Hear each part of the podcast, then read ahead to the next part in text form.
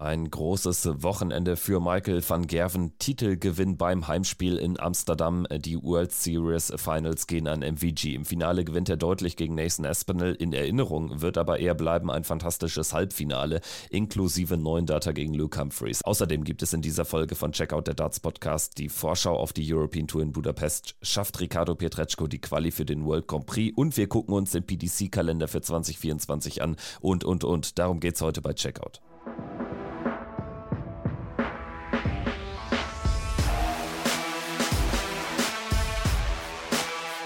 Hier ist Checkout, der Darts Podcast mit Kevin Schulte und Christian Rüdiger.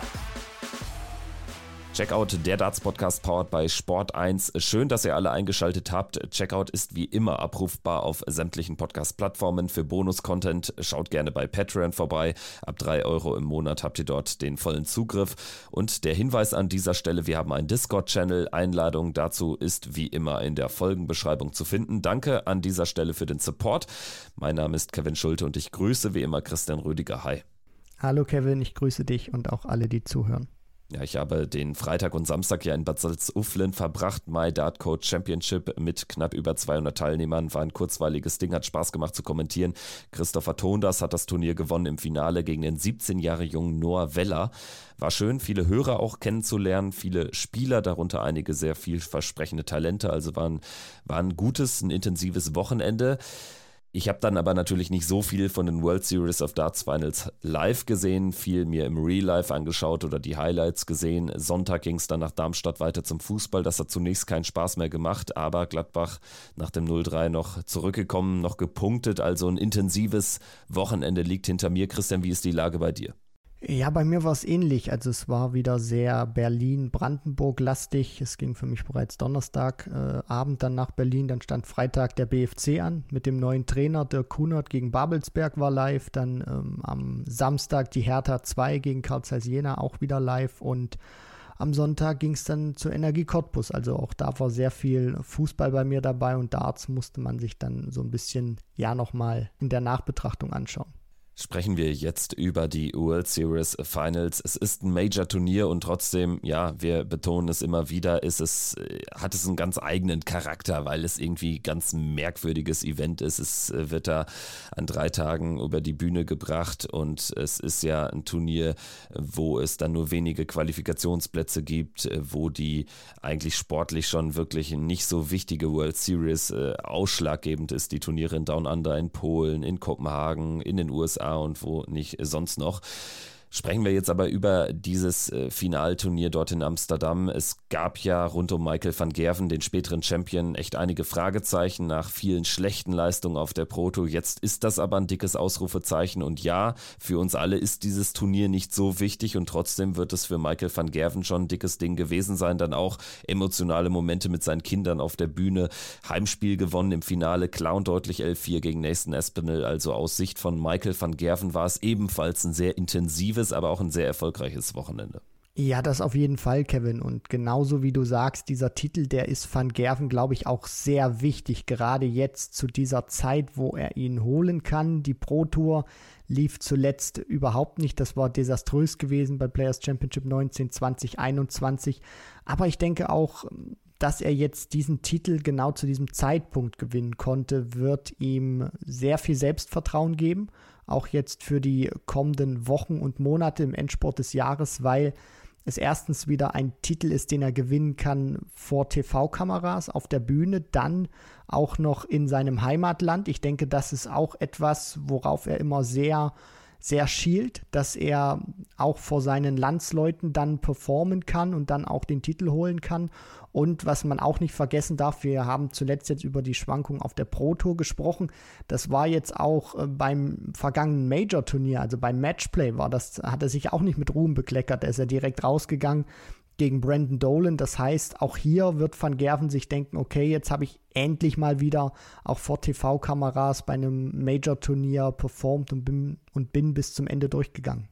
Dabei war es ja gar nicht so gut angefangen. Also gegen William O'Connor, den Qualifikanten, einen der acht Qualifikanten am Samstag hatte Michael van Gerven wirklich Probleme. Er lag schnell hinten mit 0 äh, zu 3 und 2 zu 4. Bei 4 zu 4 steht O'Connor dann auf Tops Rest und van Gerven nimmt dann ein High-Finish raus, also auf Bullseye. Das Turnier hätte also deutlich früher vorbei sein können. Also dieses Auftaktspiel gegen William O'Connor war ein ganz, ganz enges Höschen. Da hat man auch gesehen, Willie O'Connor ist einer, der den Spielern schon Probleme bereiten kann, wenn sie jetzt nicht ihr allerbestes Niveau erreichen. Und selbst O'Connor, der jetzt nicht äh, megamäßig äh, gut performt hat, also das war jetzt keine astronomische Leistung im Bereich 110 oder so, sondern Anfang 90.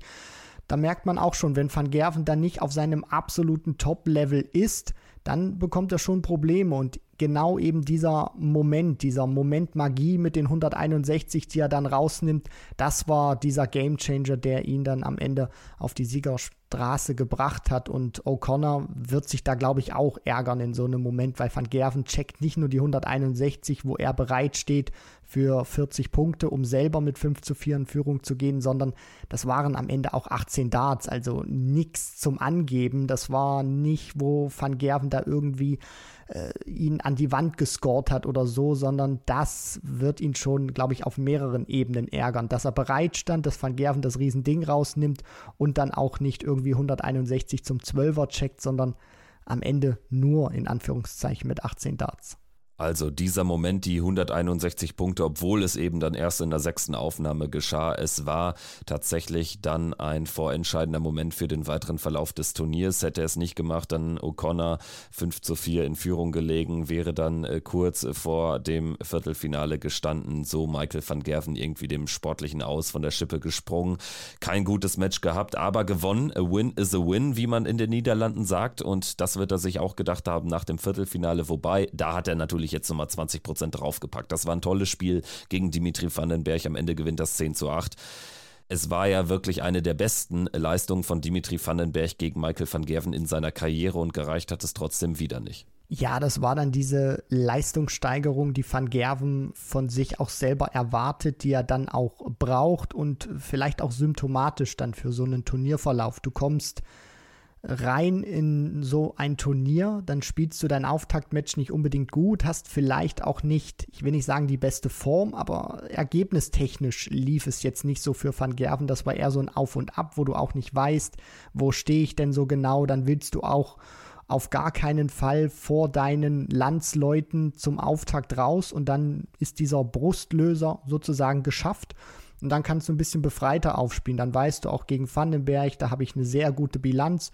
Und dann hat er eben auch den Michael van Gerven gezeigt, den wir kennen, den wir vielleicht auch in jedem Match äh, erwarten oder hoffen, dass wir ihn sehen können und den er auch selber von sich erwartet. Und er hat eine, ja, um es mal mit seinen Worten zu beschreiben, eine phänomenale Leistung abgerufen. Scoring war top, Doppelquote, ich denke mal bei knapp 44 Prozent kann man da auch nicht viel meckern. Also ja, da hat er mal wieder gegen Vandenberg gezeigt, was er kann mal wieder. Wir schauen uns mal die Head-to-Head-Bilanz jetzt an. Also nach 21 Spielen 19 Siege für Michael van Gerven, eine Niederlage und ein Unentschieden aus der Premier League-Saison. Das ist aber auch schon einige Zeit her. Also Dimitri Vandenberg kann gegen Michael van Gerven weiter nicht gewinnen, obwohl auch er hier eine gute Leistung gebracht hat. Aber ja, Doppelquote, das passte alles. Ne? Das war ein rundum starker Auftritt von Michael van Gerven in diesem Viertelfinale am Sonntagnachmittag. Und dann ging es rein ins Halbfinale Finale gegen Luke Humphreys. Äh, da wurde es dann noch enger. Am Ende ging diese Partie über die volle Distanz. Mit 11 zu 10 setzt sich Michael van Gerven durch, übersteht Matchstarts, hat einen neuen Data gespielt, der gar nicht so richtig auffiel, weil er auch gar nicht so krass bejubelt wurde. Also dieses Partie hatte alles, was es zu einem der besten Spiele in diesem Jahr macht. Ja, es war schon etwas skurril auch gewesen, den neuen Data, den du ansprichst. Das hatte auch, glaube ich, damit etwas zu tun, dass in dem Moment die Grafik nicht wirklich funktioniert hat. Und klar, Kirk Bevins sagt die Scores auch an, nur die Fans, die machen da ihre eigene Party, die gucken dann auch immer auf die Grafik. Und wenn die dann nicht funktioniert, dann äh, merkt man auch so ein bisschen, dass die Fans nicht immer ganz so den Worten dann äh, vielleicht des Callers äh, Gehör schenken. Und klar haben sie gejubelt Aber ich weiß nicht, ob es jeder so direkt mitbekommen hat in der Halle, was Van Gerven da gerade für einen perfekten bzw. magischen Moment kreiert hat. Aber ich denke, das ist auch vielleicht so eine kleine Randnotiz dieser neuen Data, weil das Match, das ging nicht nur über die volle Distanz, sondern das hatte sehr viel Drama zu bieten. Van Gerven hat für mich da auch richtig Glück gehabt. Also der hat gerade in der Endphase auch Nerven gezeigt auf die Doppel und Humphreys muss diese Partie gewinnen. Also der hatte nicht nur eine Möglichkeit, sich dann mal mit einem Wurf dann nochmal abzusetzen, wo er dann eine Zwei-Leg-Lücke oder so reißen kann. Auch hinten raus dann zum Schluss. Also ich finde schon, dass ähm, ja Humphreys diese Partie eher verloren hat und Van Gerven da doch schon ja, glücklich sein kann, dass er die Partie am Ende tatsächlich im Decider gewinnen konnte. Ja, das gehört sicherlich zur Wahrheit des Wochenendes dazu aus Sicht von Michael van Gerven. Da war schon einiges an, an Spielglück auch dabei und trotzdem es ist ja jetzt nicht so, dass er jetzt hier ein Spiel mit un un unterem 90er Average gewinnt. Ne? Also es hatte ja wirklich eine hohe Qualität. Klar, Humphreys hätte es am Ende ziehen können, aber ähm, hat er dann nicht getan, einmal mehr nicht getan. Auch Luke Humphreys irgendwie jetzt so ein Spieler, da wartet man jetzt, wenn man das vergleicht mit seiner Weltranglistenposition seit einiger Zeit, wenn man das vergleicht mit seinen Leistungen, da wartet man fast schon ein bisschen lange auf den, auf den ersten großen Titel. Also Luke Humphreys ist auch einer, der so etwas von sich selber erwartet. Ich meine, klar, Nummer 6 äh, der Welt, da hast du auch Ansprüche an dich selber, gerade auch wie du performst, European Tour, Pro Tour.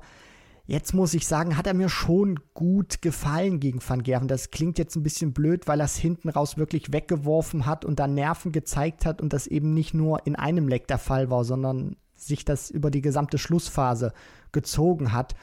Trotzdem muss ich sagen, hat er mir imponiert, weil diese Anfangsphase von Van Gerven, die fand ich schon sehr stark und Humphreys hat diesen Sturm überstanden, hat sich nicht überrollen lassen, ist dran geblieben, hat auch wichtige Momente gecheckt, war dann auch oftmals mit dem letzten Dart da, da hat er die Nerven zusammengehalten, dann hat er sich an Van Gerven auch vorbei gespielt, obwohl er da lange auf diesen Moment warten musste. Und dann hat er die Möglichkeit wirklich gehabt, wegzugehen, auch das Spiel komplett auf seine Seite zu ziehen.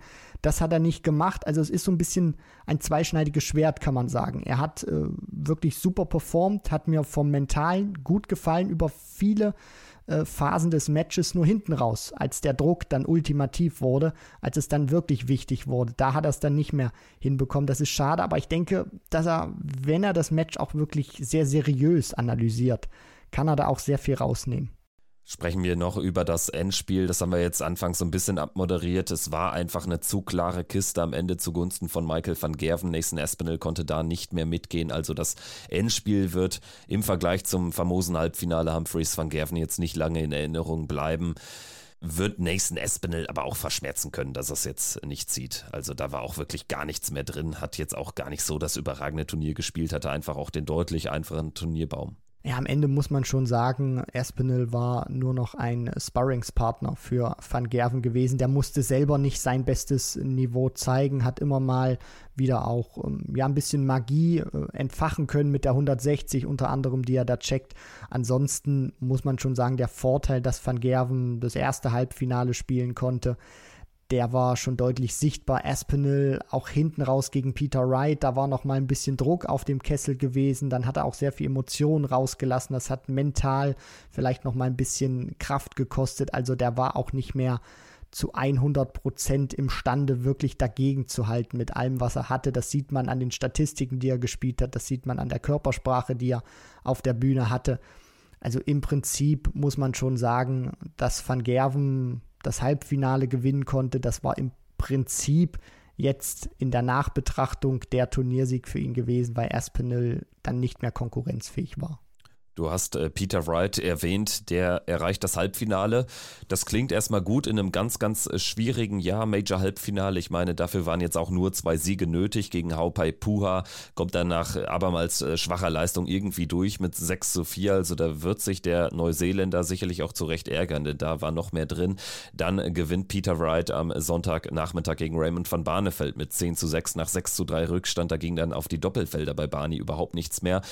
Im Halbfinale dann gegen Nathan Espinel knapp mit 11-9 raus. Auch da Espinel jetzt, ja, schlagbar, was die Leistung betrifft. Beide untere 90 Punkte im Schnitt gespielt. Wie bewertest du jetzt so ein Turnier aus Sicht von Peter Wright? Eher ein gutes Turnier, weil es einfach mal wieder ein tiefer Lauf war, ein gutes Ergebnis?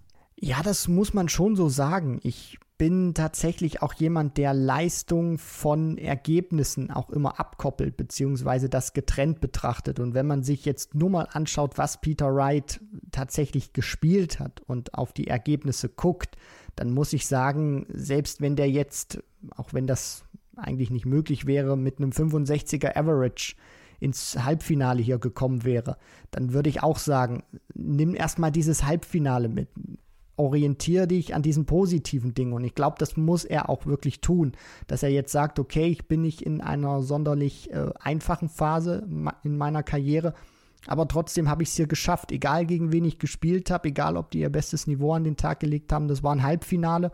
Und ähm, ja, ich finde schon, dass das Peter Wright auch wirklich wieder gute bis teilweise sehr gute Ansätze hatte. Das Barney-Match, was du schon ansprichst, war jetzt im unteren 90er-Bereich sein Schnitt, aber sehr stabil auf die Doppel. Das heißt, auch in diesen wichtigen Momenten stabil geblieben. Und gegen Aspinall, klar läuft er da auch immer dem Rückstand hinterher.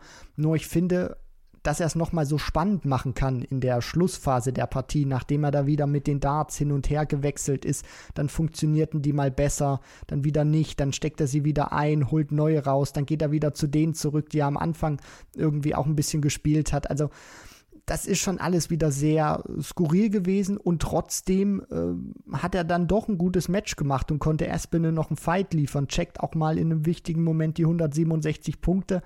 Also ich finde schon, es war wieder mehr Licht als äh, Schatten zu erkennen in diesen drei Matches. Sprechen wir auch noch über Raymond van Barneveld. Auch bei ihm muss man sagen, mehr Licht als Schatten, vor allen Dingen nachdem es ja zuletzt auch nicht so gut lief bei den Players Championship Turnieren.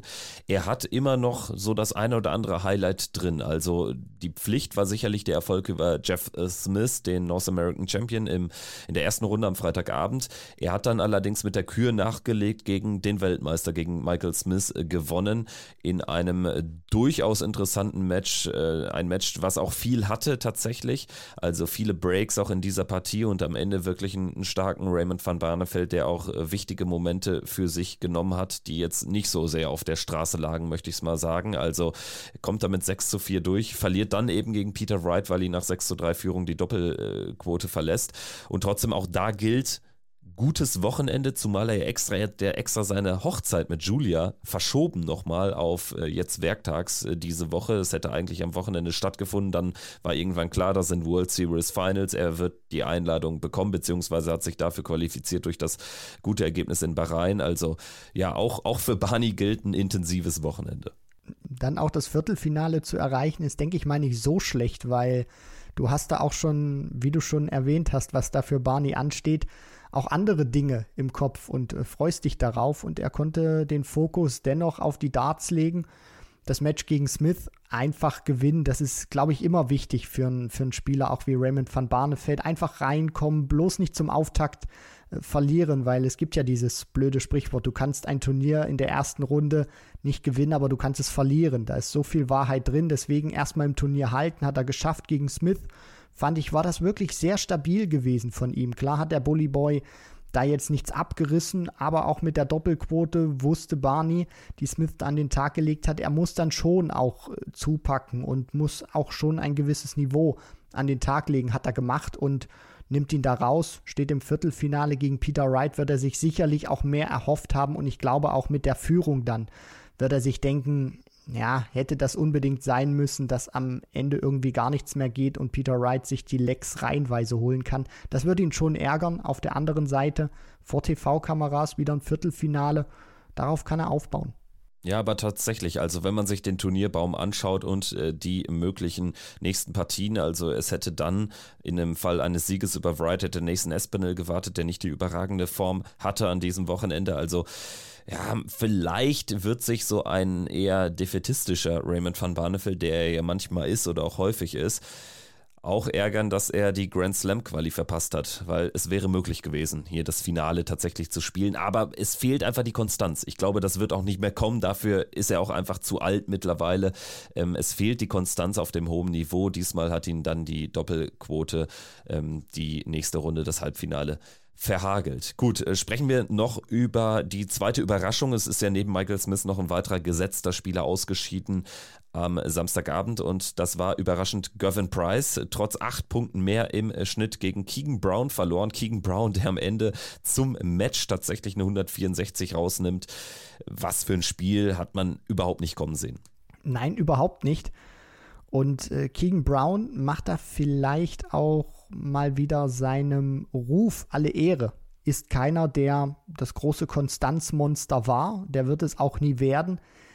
Dennoch einer, der solche Überraschungen auch landen kann. Und selbst wenn Price sein Niveau an den Tag legt, ist das keine Garantie dafür, dass er so eine Partie auch gewinnen kann. Und äh, King Brown hat es wirklich sehr eindrucksvoll gezeigt, hat vom Scoring her in den wichtigen Momenten ähm, ja seine Darts ausgepackt, war da gewesen.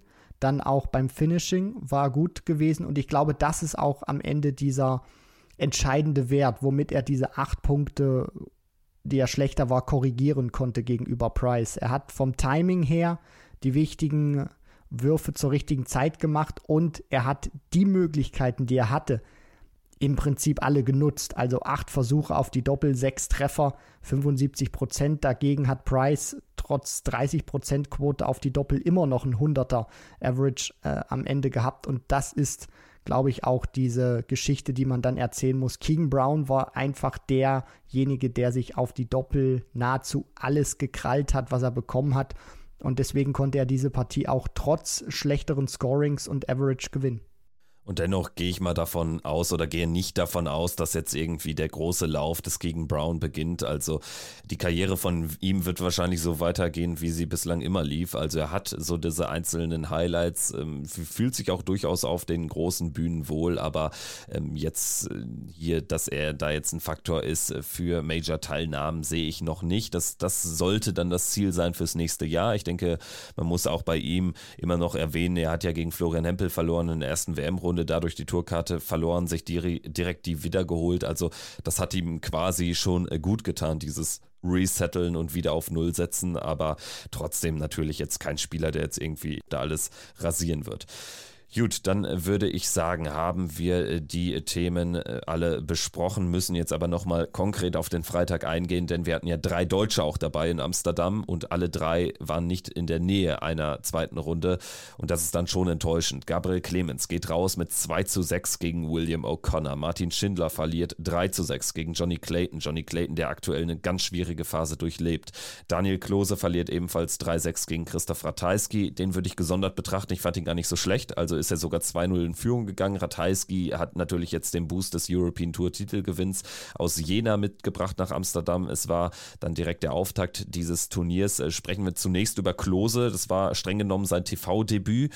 War eigentlich nicht verkehrt. Also der braucht sich jetzt nicht viel vorwerfen zu lassen. Ja, das ist schon okay, genauso wie du das auch sagst. Man muss ihn gesondert betrachten, denn wenn man jetzt auch mal die Erfolge von Gabriel Clemens und von Martin Schindler äh, gegenüberstellt, dann ist äh, Daniel Klose noch in einer ganz anderen äh, Schublade einzuordnen als äh, die anderen beiden. Von daher, ähm, ja, weiß ich gar nicht, wenn man ihn jetzt irgendwie fragen würde, wie er sich da gefühlt hat, wie er sein Spiel irgendwie selber einordnen würde gegen Ratajski, wäre ich auch mal äh, gespannt, das äh, zu hören. Ansonsten denke ich, war es äh, von den Möglichkeiten her, die er hatte, also wenn er sie auf die Doppel bekommen hat und äh, sich die rausspielen konnte, war das schon okay.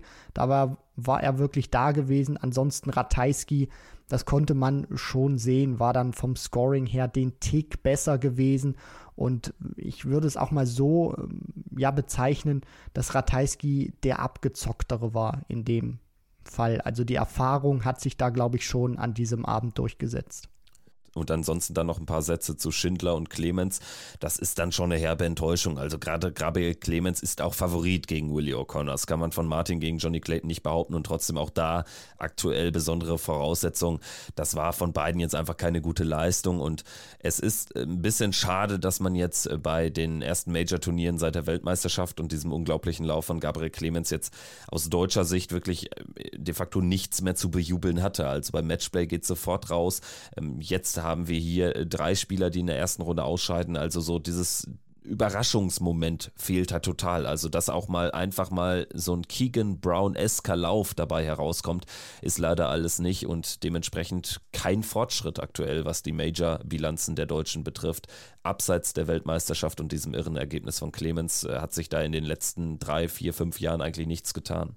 Ja, man muss äh, jetzt schon sagen, ich möchte das mal in diesem Jahr auch ein bisschen betrachten, auch was Pro Tour, European Tour anbelangt, dass der Motor jetzt in der zweiten Jahreshälfte extrem stottert. Gerade bei. Vielleicht ganz kurz, ja? um da einmal reinzugrätschen, bevor wir es vergessen. Natürlich Schindler im Viertelfinale bei den UKO. Ne? Richtig. Ne? Also das dürfen wir nicht vergessen, aber trotzdem ansonsten ist, ist jetzt irgendwie nicht so viel Großes bei rausgekommen ja, man wartet auf diesen Moment, der von der Weltmeisterschaft überspringt. Also wir saßen da ja auch da und dachten dann irgendwie, wird das jetzt genau dieses Turnier werden, was Gabriel Clemens nochmal diesen Schub äh, geben wird. Die Euphorie in Deutschland war groß und gerade auch wer die Kultur, wer die Gesellschaft hier kennt, weiß, du kannst die Leute ziemlich schnell äh, anzünden, aber genauso schnell können oder kann dieses Feuer dann auch wieder gelöscht werden und dann weicht das wieder in Unzufriedenheit und dann geht es wieder in die negativen Kommentare und ja, diese Weltmeisterschaft, das war ja dieses One-Hit-Wonder, One-Time-Only und ansonsten alles so wie früher. Ist eine schwierige Phase. Ich äh, glaube auch, dass äh, gerade die Weltmeisterschaft sehr wichtig sein wird. Und bis dahin sollten sich die Spieler einfach mal in, in Stellung bringen. Also Martin möchte bis dahin, denke ich mal, seine Form auch wiederfinden gegen Johnny Clayton. Nicht den Martin gezeigt, den man eigentlich kennt. Und bei Gabriel Clemens ist das immer noch schwierig. Also er qualifiziert sich nahezu für alles. Und dann ist er, ist er da, ja. Aber wenn man jetzt mal die Weltmeisterschaft rausnimmt, kommt dann nicht so viel von der Konstanz her. Und das ist sehr schade, weil er spielt ein wirklich sehr ansehnliches Niveau und kriegt es dann irgendwie nicht hin. Jetzt gegen O'Connor haben auch viele, viele Fehler auf die Doppel die Partie geprägt. Also das ist für mich ganz schwer auch zu greifen, wie ich Gabriel Clemens äh, ja irgendwo einordnen kann. Ja, zum wiederholten Male dann auch, dass ihm die Doppel ausgehen. Also tatsächlich äh, gleicht sich da äh, so manches Spiel zu einem anderen, gerade auch in diesem Jahr. Es ist ganz schwierig in der Bewertung. Ne? Also auch äh, wenn man dann sieht, dass ja dann doch immer mal wieder dann auch tiefe Lauf, Läufe kommen. Es ist ja jetzt nicht so, dass man von einer Krise sprechen kann. Das gilt weder für Martin, das gilt weder für Gabriel. Und für die anderen noch, noch neueren Spieler auf der Tour ohnehin auch nicht. Hempel war so der Krisenfall, der ist jetzt aktuell in einer guten Form. Also ja, alles eine, eine schwierige Gemengelage sozusagen. Ich bin gespannt jetzt auf die European Tour. Da erleben wir vielleicht dann mal noch was richtig Großes aus Sicht äh, von Darts Deutschland, wenn sich Ricardo auch als dritter Mann für den Grand Prix qualifizieren sollte. Dann ist bald der Grand Prix. Im äh, nächsten Monat, in zwei Wochen geht's los. Und äh, dann müssen wir wieder von neu bewerten. Gut, machen wir jetzt den Haken hinter die World Series of Darts Darts Finals, haben jetzt fast eine halbe Stunde drüber gesprochen. Ich denke, das reicht aus und wir können dann jetzt über das sprechen, was auch noch stattfand am Samstag und Sonntag und zwar die Women's Series. Dort hat der vorletzte Turnierblock stattgefunden in Wigan. Durchaus besondere Ergebnisse, weil wir am Ende vier verschiedene Turniersiegerinnen haben und das nachdem die letzten sechs alle an Bo Greaves gingen. Also die Siegesserie ist gerissen, Christian. Ja, und ähm, das ist auch das Schöne, kann man sagen. Also es ist menschlich und ähm, ja, jede Serie, ihr kennt das Sprichwort, ist dazu da, um irgendwann gebrochen zu werden. Und das war jetzt der Fall gewesen. Die Siegerinnen, durchaus prominente Namen. Und äh, was mich auch freut, äh, ist, dass Mikuru Suzuki einfach ja ihre Form behält, einfach anknüpfen kann, dass Lisa Ashton jetzt mal wieder ein bisschen konstanter gewesen ist und ähm, ja, Fallon Sherrock auch Bo Greaves mal schlagen konnte. Also das äh, sind, glaube ich, auch Nachrichten, die man verbreiten sollte. Mikuru Suzuki gewinnt das 17. Turnier im Finale gegen Lisa Ashton, nachdem Rian O'Sullivan eben Bo Greaves hat bezwingen können. Dann haben wir Lisa Ashton, die nochmal ein Finale spielt am Samstag. Dieses dann gewinnt gegen Anastasia Dobromislova und die Russin Anastasia Dobromislova erreicht dann auch am Sonntag ein Finale, also spielt zweimal ein Endspiel. Das kam wirklich jetzt mehr oder weniger aus dem Nichts, dadurch jetzt immerhin in den Top 10 der Women's Series Order of Merit. Dieses Endspiel geht dann allerdings an Bo Greaves und Fallon Sherrock holt sich dann auch nochmal nochmal ein Titel gegen Bo Greaves im Decider. Ja, das bleibt so von diesem Turnier. Gerade so der letzte Sieg von Fallon Sherrock tatsächlich dann auch enorm wichtig, um sich ein bisschen abzusetzen von Lisa Ashton. Die war ihr nach dem tollen Samstag, also Lisa Ashton war äh, Fallon Sherrock da gefährlich nahe gekommen in diesem Rennen um äh, den WM-Startplatz, um den letzten. Ja, du sagst es. Also da war auch richtig Druck auf dem Kessel, weil Fallon Sherrock dann auch wusste, okay, Lisa Ashton spielt ein gutes Wochenende. Sie muss dann noch mal was produzieren. Und äh, vielleicht war das auch dieser letzte Impuls, den sie noch mal gebraucht hat, um dann auch am äh, letzten Turniertag oder bei den letzten Turnieren dann an diesem Wochenende da nochmal richtig gut zu spielen, weil jetzt hat sie sich, bevor es dann in die ultimative Schlussphase geht der Women's Series in diesem Jahr, wirklich ein sehr gutes Polster auf Lisa Ashton rausgespielt, womit man sagen kann, es ist, sollte Fallon Sherrock äh, jetzt nicht jedes Mal in der ersten Runde irgendwie rausgehen ähm, oder Lisa Ashton hat jetzt irgendwie mal Bo Greaves Vibes, dann wird es sehr wahrscheinlich auch reichen und dann wird sie diesen Platz, der sie wahrscheinlich dazu berechtigt, ähm, ja, geht sie dann auch noch zur Weltmeisterschaft. Und Mikuru Suzuki dürfen wir wahrscheinlich jetzt schon gratulieren. Also da wird nichts anbrennen. Die ist natürlich dann auch sicher im Alley Pally diesmal dabei und sie hat auch sehr, sehr gute Karten tatsächlich über die letzten vier Turniere hinaus dann diesen zweiten Platz in der Order of Merit zu behalten. Der wäre noch zusätzlich ganz wichtig, weil er nämlich berechtigt, dann auch den Grand Slam zu spielen, neben Bo Greaves, die ja schon äh, dafür qualifiziert ist. Also äh, tatsächlich ähm, kann da sehr, sehr viel noch passieren. Positives Aussicht der Japanerin. Sherrock, da gehe ich auch mit, die wird diesen dritten Platz halten. Und Ashton, ja, muss äh, vielleicht darauf hoffen, dass Bo Greaves am Ende sagt, sie spielt die WDF-WM, oder? Und damit würde ich jetzt zum nächsten Thema übergleiten, Christian. Das ist ja eines der Themen gewesen aus der letzten Woche, die uns nach der letzten Aufnahme erreicht hat. Wir haben es in der Patreon-Folge schon mal kurz angerissen, aber äh, sollten wir jetzt hier auch nochmal drüber sprechen. Ja, auf jeden Fall. Und ähm, es ist für mich auch eine Entscheidung, also wir werden das gleich nochmal detaillierter betrachten, die ich einfach nicht nachvollziehen kann, um das jetzt schon mal zu sagen. Ich finde das ganz großen Kindergarten. Ich kann die Entscheidung absolut nicht verstehen und ähm, ja, würde da auch gerne mal wissen, warum man solche Entscheidungen dann trifft, auch wenn es sicherlich dann schon mal so eine Art Pressemitteilung gab. Genau, also die PDC mit eben der Ankündigung, dass niemand beide Weltmeisterschaften, also PDC WM und WDF WM, wird spielen dürfen. Das betrifft eben vor allen Dingen Bo Greaves, das betrifft auch Luke Littler. Der hat übrigens jetzt angekündigt bereits, er wird definitiv PDC spielen. Ergibt auch Sinn, ne? Er hat jetzt die Tourkarte für die nächsten zwei Jahre, ist the next big thing.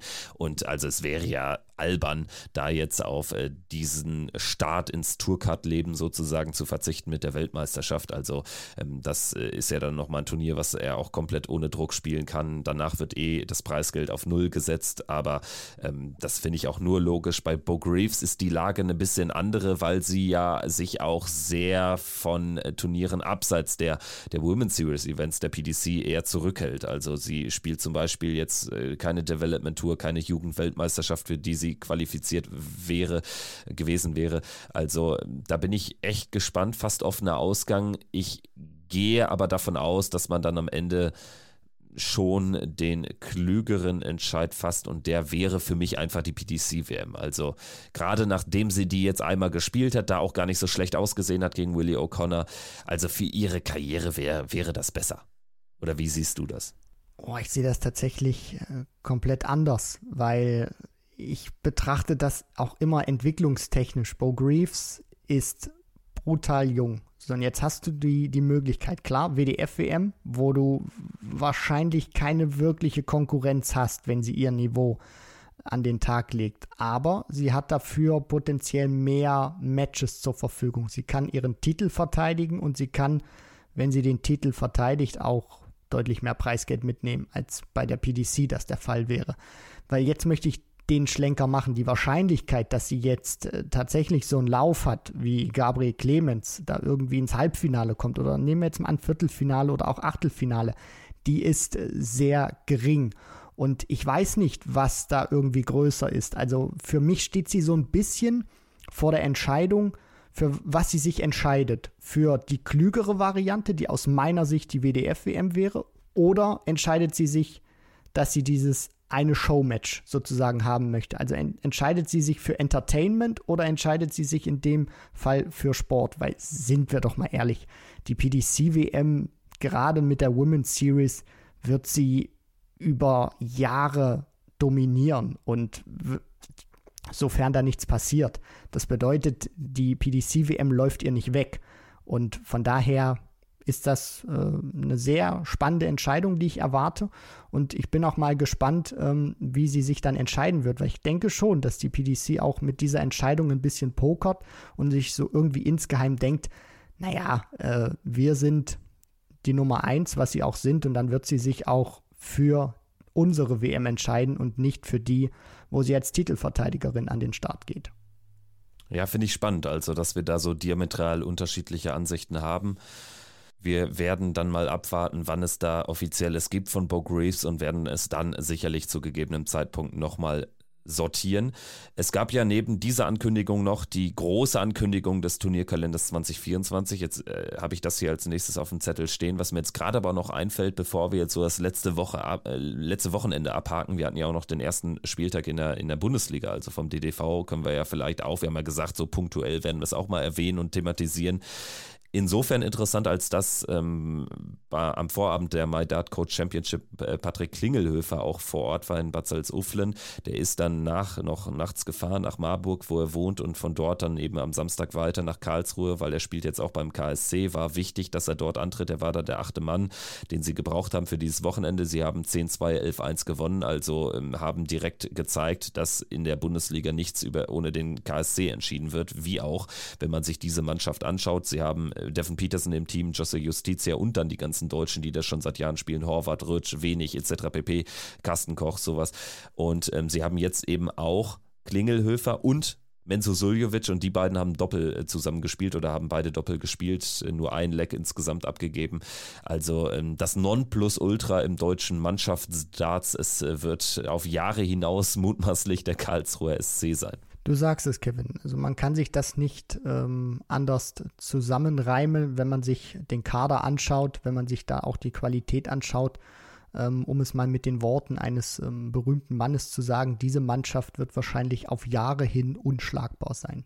Genau, das hat äh, Franz auch gesagt und es ist dann nicht so gewesen. Also dadurch, dass es am Ende so einen Playoff-Modus gibt, ne, kann man natürlich auch die Ligaphase noch dominieren und dann äh, läuft es irgendwie im entscheidenden Finale nicht oder so. Ne, deswegen alles gut.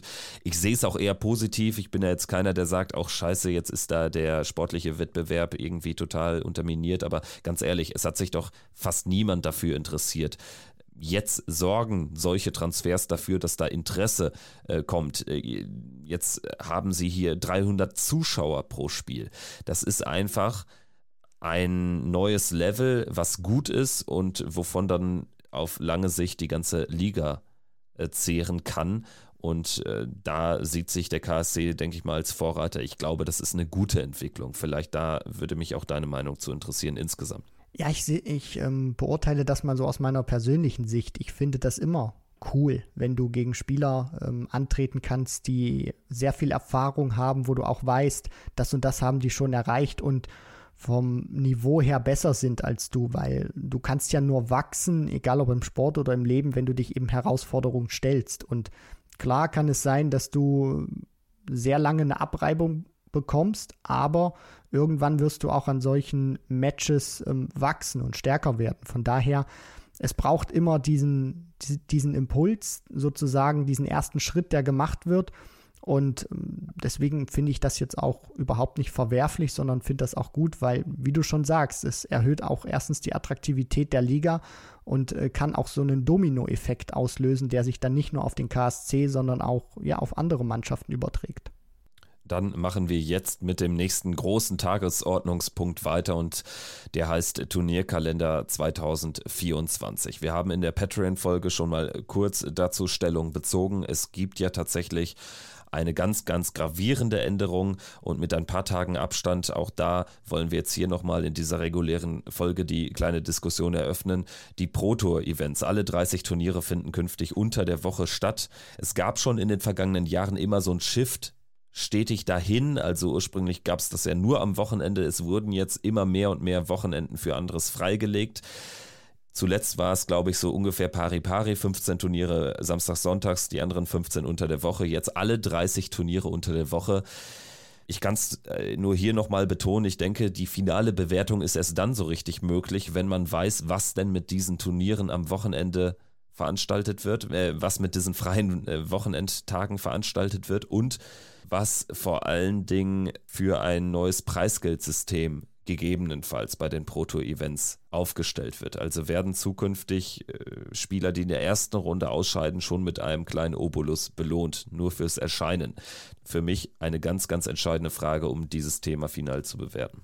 Ja, sagen wir mal so, die Professionalisierung schreitet mit dem Turnierkalender 2024 weiter voran. Über 170 Tage Darts sind da im Kalender notiert und es ist auch, sag ich mal, ein weiterer Schritt weg von diesem ja, Wochenendjob, kann man so sagen. Also wenn man jetzt mal die Major-Turniere rauslässt, die ganz großen, die dann auch mal wie die Weltmeisterschaft zweieinhalb Wochen oder Matchplay ähm, dann auch mal Woche gehen, dann war ja so viel nicht wirklich unter der Woche auch immer, was es an Darts gab. Das heißt, man konnte auch gerade für Spieler die jetzt nicht ein Van Gerven, ein Smith, Price, etc. sind, da hast du eben von, um es jetzt mal ganz stumpf zu sagen, Montag bis Freitag gearbeitet und am Wochenende hast du Pro Tour gespielt. So, und jetzt, ähm, ja, will die PDC vielleicht auch für sich selber den Grad der Professionalisierung noch ein bisschen höher schrauben und sagt, ja, wir machen das nicht zu einem Wochenendjob, sondern Darts wird eben auch unter der Woche jetzt gezockt. Ansonsten sprechen wir vielleicht noch mal kurz über die Neuerung bei der European Tour. Da haben wir jetzt ja nur noch sechs Turniere in Deutschland. Aufmerksame Podcast-Zuhörer wissen das aber natürlich schon sehr, sehr lange. Und äh, Werner von Molke, PDC Europe-Chef, hat das ja auch schon angekündigt im Interview, was ich im Rahmen des World Cup of Darts in Frankfurt im Juni geführt hatte. Jena und Trier sind die Standorte, die wegfallen. Sicherlich auch keine Überraschung bei den Alternativen. Es war ja schon durchgedrungen, dass Riesa bleibt. Ja, Jena war dann tatsächlich jetzt zum letzten Mal Standort äh, eines European Tour Events vorerst und Trier auch nicht so beliebt, was, was die Zuschauer betrifft. Da war auch nicht immer so viel los. Also von daher logisch, dass die beiden Standorte wegfallen, Fragezeichen. Ja, gerade von der Logistik her. Also wir hatten das mit Jena zuletzt auch angesprochen, die Anreise da nicht die beste, was man dann so gehört hat, die Fans haben da wohl nochmal die Gunst der Stunde genutzt und auch nochmal ein bisschen Stimmung gemacht beim letzten Event. Für den Standort ist es schade, ja, dass äh, da nicht die absolute Elite jetzt einmal im Jahr vorbeischaut für ein paar Tage. Dennoch ist es schon eine vernünftige Entscheidung, weil du musst ja dann auch irgendwo äh, bestimmte Sachen abwägen. Wenn du neue Sachen reinnimmst, dann muss auch irgendwas hinten runterfallen und dass man dann eben diese Standorte nicht durch andere deutsche Standorte ersetzt, sondern ins Ausland geht, beispielsweise mit der Schweiz das ist dann schon, finde ich, auch eine vernünftige Entscheidung. Und die neuen Standorte sind eben Basel in der Schweiz. Das sah es lange nach Zürich aus. Dass die Schweiz ein Event bekommt, war klar, aber eben nicht der Standort. Es wird also Basel. Das ist für die Deutschen natürlich dann nochmal auch eine Stunde weniger Fahrzeit. Und ansonsten haben wir Antwerpen eben in Belgien. Das wird vor allen Dingen Dimitri Vandenberg, Kim Heibrechts freuen. Also großes äh, sportliches, äh, äh, große sportliche Zeiten für die Stadt Antwerpen. Erstmals ein European Tour Event im Darts, jetzt erstmal Fußball Champions League. Also Dimitri Vandenberg und Kim Heibrechts. Äh, sie schweben auf Wolke 7, wenn sie jetzt nicht gerade in einem Raum zusammen sind. Sagen wir es so. Gut, ansonsten aber haben wir noch einen neuen Standort für das Turnier in den Niederlanden. Das ist gewechselt vom Standort her. Auch da da. Ähm, das äh, weiß ich, äh, rührt es daher vor allen Dingen, dass man äh, mehr Hoffnung in den neuen Standort setzt, weil die Zuschauerzahlen an dem alten in Leeuwarden nicht so besonders sind und die Darts-Community, die wähnt man dann eher im neuen Standort. Also von daher ähm, achtet man natürlich dann auch genau auf, auf Verkaufszahlen etc. pp. Genau, ansonsten PDC Europe technisch noch spannend sicherlich der Premier League Spieltag alljährlich in Berlin, diesmal am 8. Februar, also ganz früh im Jahr, zweiter Spieltag direkt, mal was ganz anderes. Also mittlerweile hat man da auch schon alles durch. Die Finals, die Playoff Night hatte man dort dann einen Abend äh, relativ spät, dann zuletzt war es mal der vierte Spieltag, meine ich, jetzt ist es der zweite. Ja, also Berlin dieses Jahr früh dran.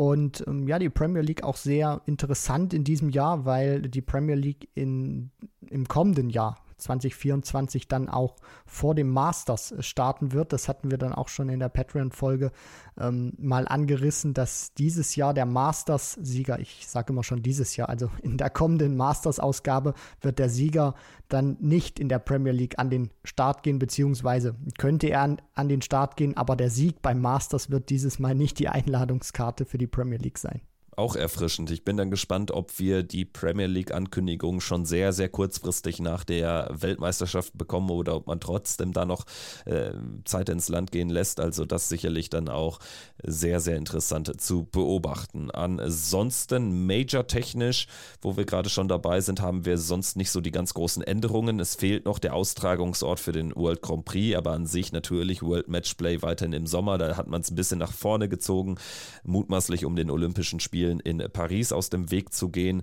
dass man äh, da natürlich weniger TV-Konkurrenz hat. Interessant ist äh, aus deutscher Sicht ganz besonders interessant der World Cup of Darts Ende Juni in Frankfurt während der Fußball-Europameisterschaft. Also das hat natürlich enorm viel Potenzial. Man stelle sich vor, England Schottland, vielleicht Wales sollten sich noch qualifizieren, äh, wären dann irgendwie sogar in Frankfurt dort äh, in der Gruppe gelost, würden dann dort spielen. Also das hat schon echt äh, richtig viel Potenzial, was da so an, an Dingen los sind in der Stadt. Also da freue ich mich drauf und man hat theoretisch die Möglichkeit, tatsächlich einen Tag vor dem World Cup am Mittwoch ein EM-Spiel in der Gruppe E zu besuchen, dann vier Tage Darts und einen Tag danach Nachtelfinale in Frankfurt. Also das wäre so der Best Case für Fußball und Darts-Fans. Ja, wie du schon sagst, Kevin, vielleicht lässt sich das auch miteinander verbinden, dass eben Darts-Fans nicht nur aus Deutschland dann eben die Europameisterschaft nutzen, um eben auch zum Darts zu gehen dort günstiger wird auf jeden Fall Dart sein. Also wenn man sich die Ticketpreise für die Fußball-EM angeschaut hat, die ja letzte Woche veröffentlicht worden sind, ja dann Prost Mahlzeit. Aber gut, wollen wir nicht verschweigen, dass es diese theoretische Möglichkeit für Fans beider Sportarten gibt. Ich denke, damit haben wir jetzt so die wichtigsten Datenfakten nochmal kurz hier erörtert, wollen uns jetzt nochmal zum Ende der Folge auf das nächste Wochenende begeben, denn da wird es aus deutscher Sicht ganz besonders spannend, aus Sicht von Ricardo Pietreczko. Der steht aktuell auf Platz 16 in der Proto Order of Merit im Grand Prix Race, also wo die Top 16 der Overall Order of Merit, der großen Order of Merit rausgerechnet sind. Das heißt, er wäre für den Grand Prix qualifiziert bevor er jemals eine Weltmeisterschaft spielt. Also das ist tatsächlich sehr, sehr interessant aus deutscher Sicht mindestens ein Novum. Er muss sich jetzt aber irgendwie den Angriffen von Gian van Veen und Luke Woodhouse noch erwehren und über die Ausgangslage lass uns jetzt mal sprechen. Es findet European Tour Event Nummer 12 in Budapest statt.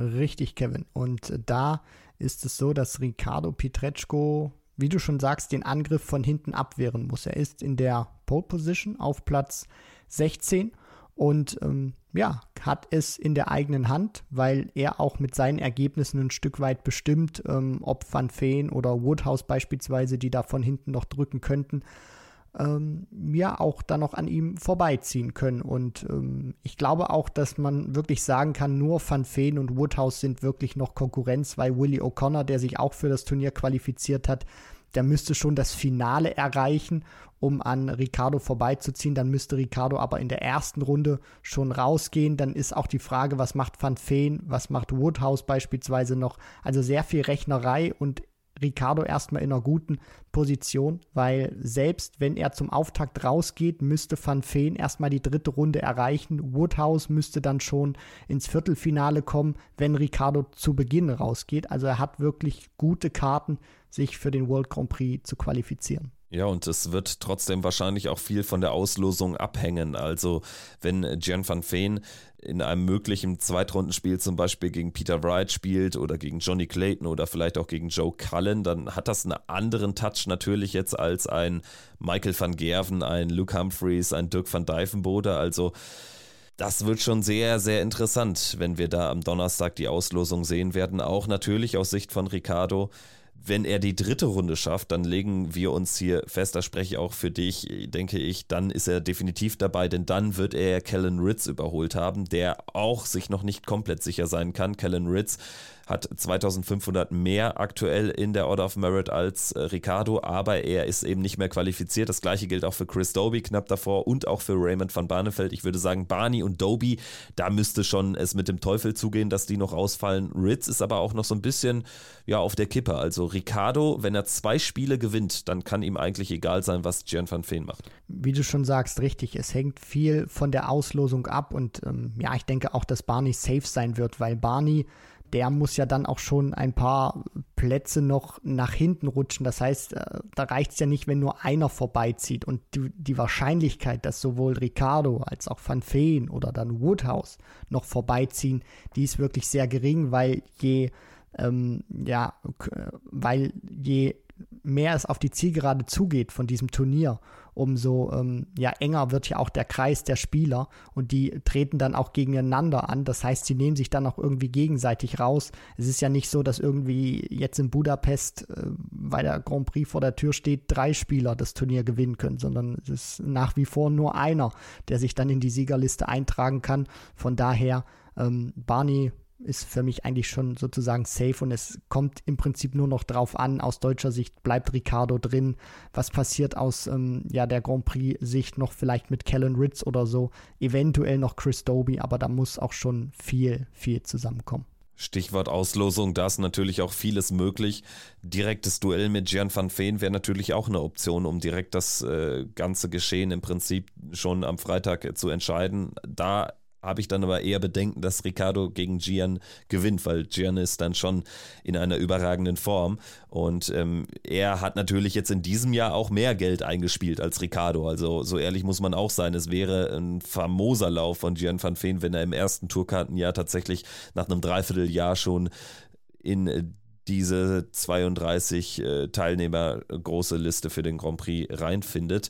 Ja, ansonsten aus deutscher Sicht, wir haben nur Gabriel Clemens noch am Start. Das wäre sicherlich auch keine gute Auftakthürde für Ricardo. James Wade wäre hart, Josse de Sousa, Andrew Gilding, Willie O'Connor, Stephen Bunting, Daryl Gurney. Also das ist jetzt schon ein sehr, sehr gut besetztes Turnier in Budapest und da wäre es vermutlich am besten, er bekommt ja vielleicht einen der vier Host Nation Spieler oder East Europe, Nordic und Baltic. Wir haben da einen Debütanten Anton Östlund, ansonsten Sebastian Bierwecki. Ja, also viel möglich tatsächlich in Budapest. Auf jeden Fall. Also die Auslosung wird wieder sehr interessant und was vielleicht auch mal gut wäre aus ähm, ja, deutscher Sicht ist, dass äh, wenn Ricardo und äh, Gabriel ihre Auftakthürde überstehen sollten, dass sie dann nicht in der zweiten Runde ja äh, auf Martin Schindler treffen, der an äh, 14 gesetzt ist und ähm, ja, dann wäre es ein deutsch-deutsches Duell, klar, dann wäre wieder einer in der dritten Runde, aber ich denke mal, ähm, das muss jetzt nicht unbedingt sein, sondern ähm, ja, Martin könnte dann schon mit einem Sieg über einen anderen Spieler aus meiner Sicht gerne in die dritte Runde einziehen. Wobei ich weiß natürlich nicht, ob man aus Sicht von Ricardo sagen würde, hm, wenn ich mir die 16 Spieler anschaue, ist jetzt wahrscheinlich Martin Schindler einer von denjenigen, die ich jetzt schon nehmen würde, ne? weil die Form ist jetzt nicht die allerbeste bei Martin.